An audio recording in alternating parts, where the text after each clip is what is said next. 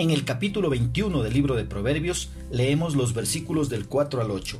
En la traducción latinoamericana la palabra del Señor dice, ojos despreciativos, corazón altanero, lo que en los malos reluce es solo pecado. Los proyectos del empeñoso acaban en ganancias. Para el que se agita, solo hay déficit. Amontonar con estafas un tesoro es la breve ilusión de los que van a la muerte. Su violencia arrebatará a los malvados porque se niegan a practicar la justicia. El criminal sigue caminos torcidos, rectas son las acciones del hombre íntegro. ¿Qué es lo que expresa el escritor? Nos dice que la mirada arrogante, el orgullo y los pensamientos de los perversos son pecado. Incluso el trabajo duro de los impíos puede considerarse como pecado ante Dios porque a menudo usan el beneficio de su arduo trabajo para un mal propósito.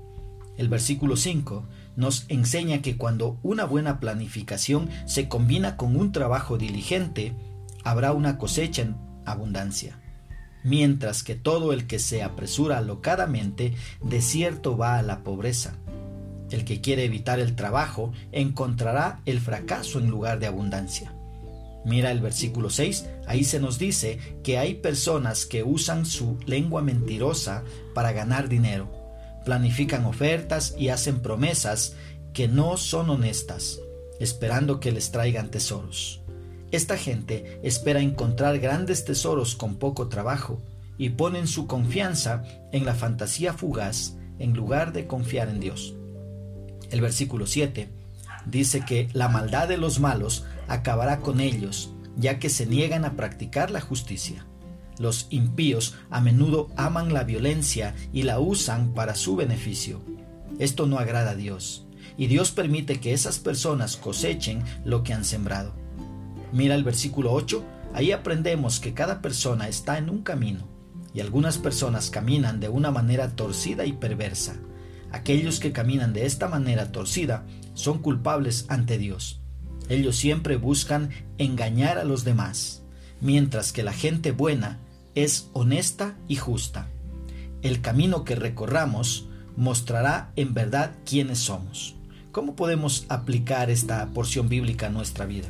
Quiero proponerte tres aplicaciones. Primero, cuidándonos de no tener una mirada arrogante, orgullosa y con malos pensamientos hacia los demás.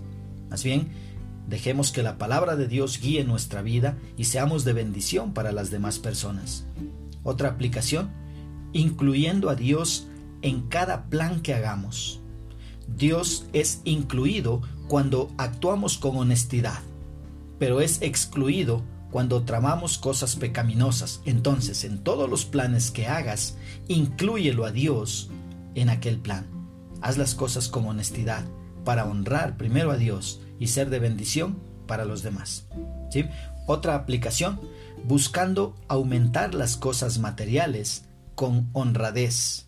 No es malo que puedas tener más cosas materiales. Lo malo es que intentes tener más cosas materiales de una forma deshonesta. Nunca busques perjudicar a los demás. Peor aún, inventar mentiras para conseguir ayudas. Permite que sea Dios quien bendiga tu vida y te encargue algo más para administrar. Que Dios nos ayude a ser honestos en toda nuestra manera de vivir y que nos ayude a dejarnos guiar por su palabra.